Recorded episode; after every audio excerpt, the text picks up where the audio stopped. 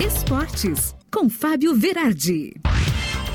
Chegando com o Esportes desta terça-feira e após o rebaixamento para a Série B, o Grêmio começa a adequar o seu elenco. Algumas saídas de jogadores já haviam sido feitas ainda no Brasileirão em curso em 2021, mas agora, com menos cota de televisão, o dinheiro encurtou e o vice-presidente de futebol do Grêmio anunciou que Douglas Costa não irá continuar no clube em 2022. Só não se sabe exatamente qual é a fase do ano que ele deixará o clube pela preocupação da rescisão de contrato do jogador que é alta. Mas ontem também o Grêmio demitiu o Thiago Gomes, técnico da base, né? Ficou como interino em alguns jogos em que o Grêmio trocava de técnico. O Thiago que sentiu muito a demissão, mas o clube justificou que precisa cortar despesa e essa é a nova tocada do Grêmio para 2022. E o Inter também, que finalzinho xoxo de Brasileirão, né? O Diego Aguirre está quase se despedindo do time também, vai ter uma reunião no Uruguai com a comissão técnica da Celeste Olímpica para ver se vai para lá treinar o time azul, né? Vamos ver.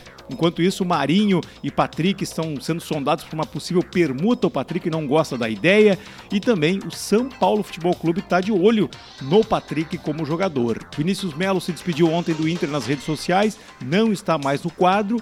E a notícia eu acho que mais interessante aqui é que o Atlético Mineiro fez uma menção pelo Edenilson, o galo campeão de quase tudo esse ano, está afim do craque colorado de cinco temporadas, destaque do brasileiro há já algum tempo.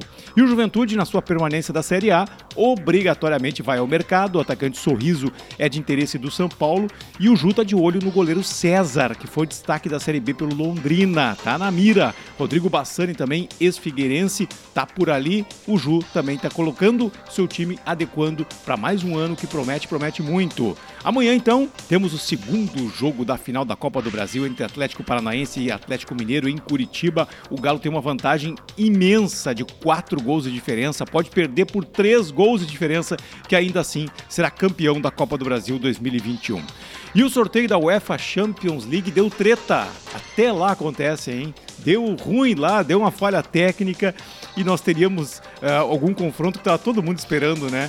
Cristiano Ronaldo versus Lionel Messi. Mas daí o sorteio voltou atrás e não é mais nada disso, né? Agora nós vamos ter Atlético de Madrid contra Manchester United, Inter de Milão contra Liverpool, Paris Saint-Germain vai pegar o Real Madrid e outros jogos aqui interessantíssimos, né? O Chelsea pega o Lille e o Salzburg vai pegar o Bayern de Munique nessa finalíssima da Champions, que é sempre sensacional. Volto amanhã com mais esportes aqui na tua Radiosul.net.